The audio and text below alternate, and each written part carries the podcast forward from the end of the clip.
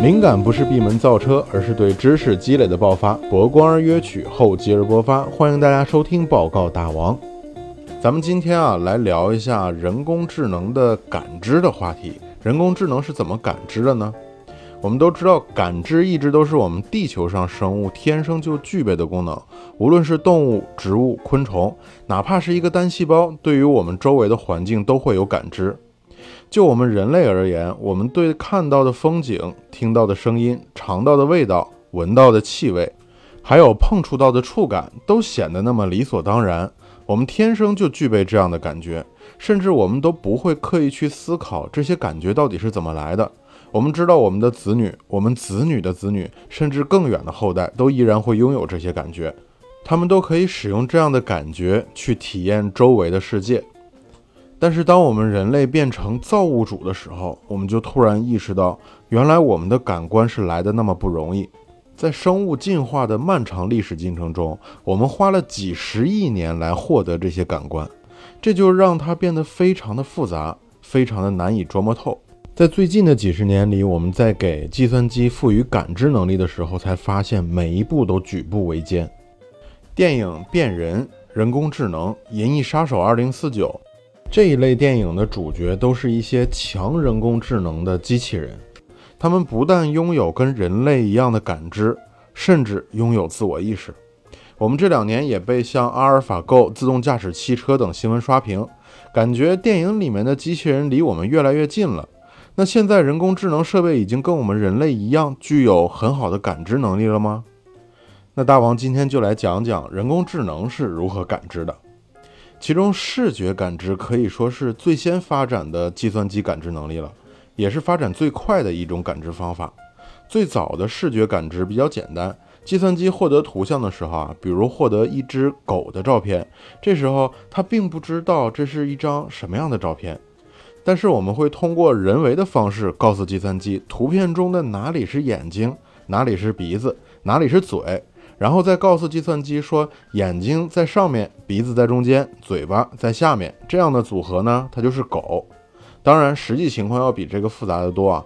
除了这些位置特征关系，还有很多其他的信息要告诉计算机。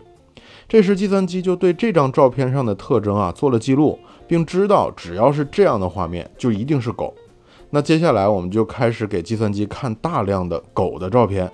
在分析的时候，它就会逐个去分析每一张照片里哪里会出现眼睛，哪里会出现鼻子，哪里会出现嘴。如果这些都有了，再对比它们之间的关系，一旦符合第一张照片的特征和特征的组合，它就认为这是狗。但是当照片里出现的狗和第一张不太一样的时候，它就认不出来了。比如你之前给计算机看的都是英姿飒爽的德国牧羊犬，高傲的贵妇犬。现在你给他看一张傻了吧唧的哈士奇，那他有可能就认不出来了。其实我也觉得哈士奇啊不属于狗，更像是仇人派来的复仇的物种。不信你让他自己在家待几个小时看看。不过我们也没有更好的分类给他了，所以我们只能把它继续当成狗类。接下来我们就要告诉计算机哈士奇的特征和它特征之间的关系。之后计算机看到哈士奇之后就知道这是狗了。慢慢的，当计算机训练的照片越来越多，人类重新标记的特征呢也越来越明确，计算机识别狗的成功率也会慢慢上升。但是我们发现这样的方法需要太多的人为干预，而且局限性很大。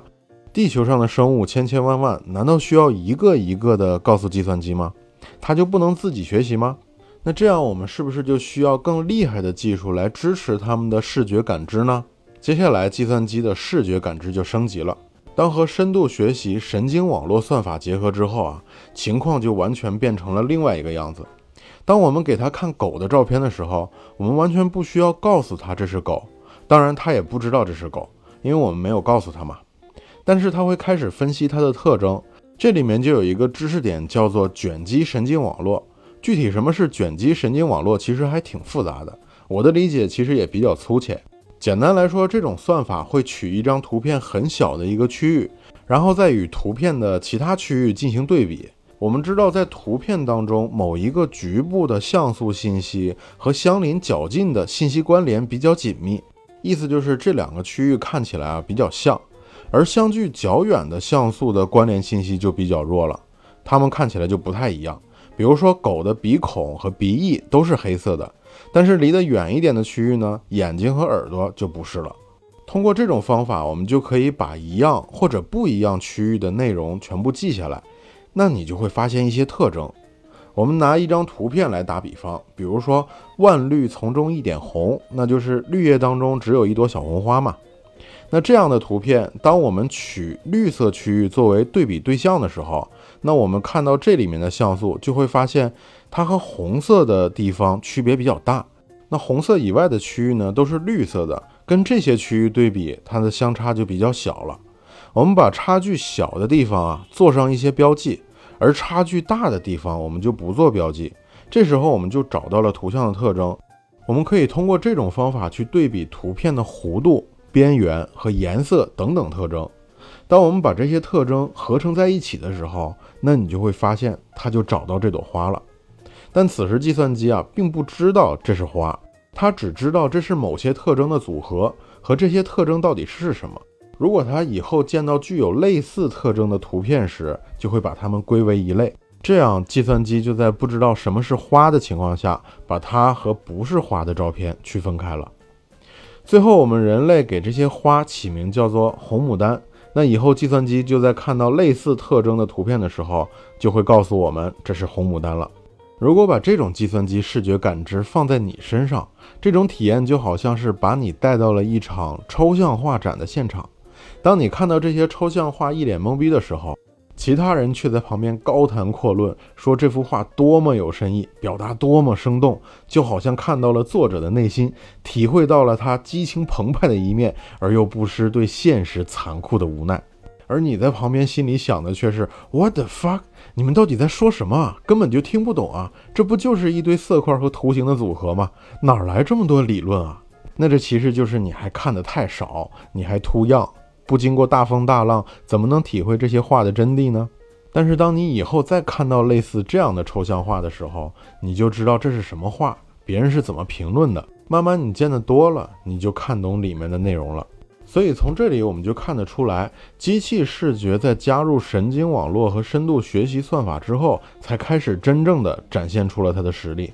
除了视觉感知，听觉感知也一直伴随着我们的生活。其实很早我们就开始和计算机用语言沟通了，只不过那个时候回答都非常的傻，说不了两句就觉得无聊，不想听，放弃了。那么对于听觉感知的识别啊，我之前讲过两期节目，当时是借着小米电视智能语音系统讲的，大家可以去听听。实际上，语音识别到文字这个层面已经做得非常精准了，所以它智能化就落到了语义识别上面。总结来说，对于目前的感知来看啊，视觉、听觉是近二十年来人类主攻的方向。而当深度学习和神经网络这样的算法开始介入之后啊，它就极大的提升了这两种机器感知的能力，也同时提升了机器决策的能力。我们每隔一段时间都觉得科技发展的实在是太快了，而且这种时间间隔也变得越来越短。但是，如果我们想要实现更多的场景的机器感知与决策啊，我们还有很多的路要走。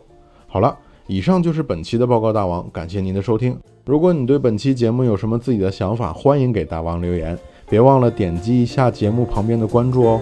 咱们下期再见。